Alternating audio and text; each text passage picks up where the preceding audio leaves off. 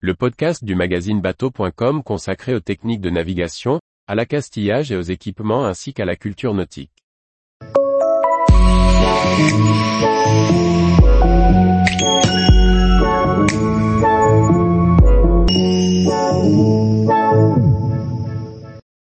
Jean-Louis Etienne, avec le Polarpod, j'ai pu mettre en œuvre toute ma liberté.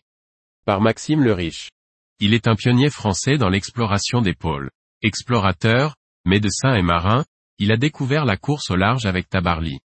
À l'occasion du baptême du voilier ravitailleur Persévérance, nous sommes allés à la rencontre du fondateur du projet Polarpod, l'explorateur Jean-Louis Etienne.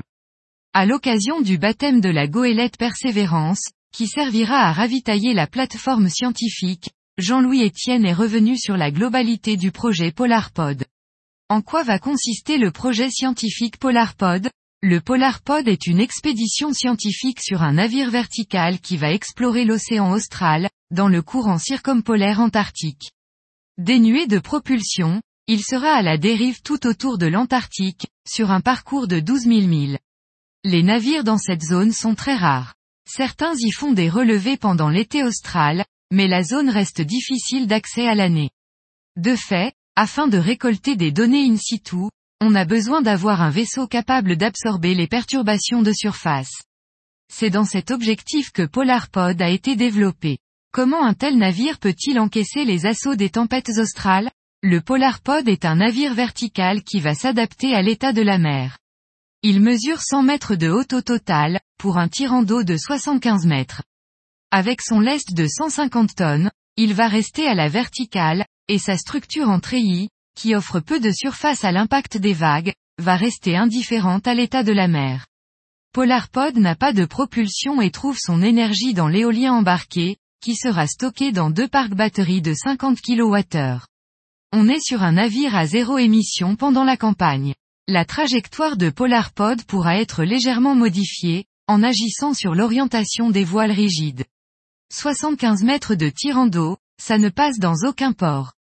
En effet, à ses débuts, le Polarpod sera remorqué à l'horizontale. Et une fois dans la zone correspondant au début de l'expédition, les ballastes seront remplis et le navire se tiendra à la verticale. Les instruments de mesure seront installés et la campagne pourra commencer. L'équipage ne risque-t-il pas d'être malmené pendant les dépressions australes? Selon nos calculs, la fréquence de pilonnement de Polarpod est de 60 secondes, l'équipage sera soumis à des mouvements équivalents à 0. 3G dans les pires conditions, cela équivaut à ce que vous ressentez quand vous êtes debout dans le wagon-bar d'un TGV. Où en est la construction? La nacelle de vie est en construction chez Piriou à Concarneau, le treillis et le caisson de fond seront assemblés chez 3C Metal en Afrique du Sud. L'ensemble devrait être assemblé courant 2024 pour une mise en œuvre en 2025. Pourquoi aller dériver autour de l'Antarctique? Le contexte scientifique dans le Grand Sud est incroyable. Le Polarpod évoluera en silence, en adéquation avec son environnement et ses mesures. Le CO2 se dissout mieux dans les eaux froides, et le Grand Sud est un régulateur de climat prépondérant. Nous dresserons un inventaire de la faune par microphone, car on connaît la signature sonore de celle-ci.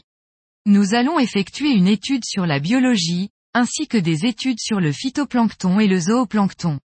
Quel rôle va jouer le voilier Persévérance Persévérance sera le navire d'avitaillement et de soutien à Polarpod. La goélette fera des rotations tous les deux mois pour l'avitaillement et la relève d'équipage. Les transferts de marchandises et d'équipage se feront depuis les ailerons de Polarpod, via une grue qui visera notre tender embarqué.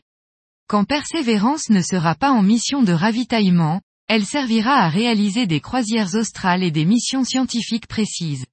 Comment est financé le budget global de l'expédition?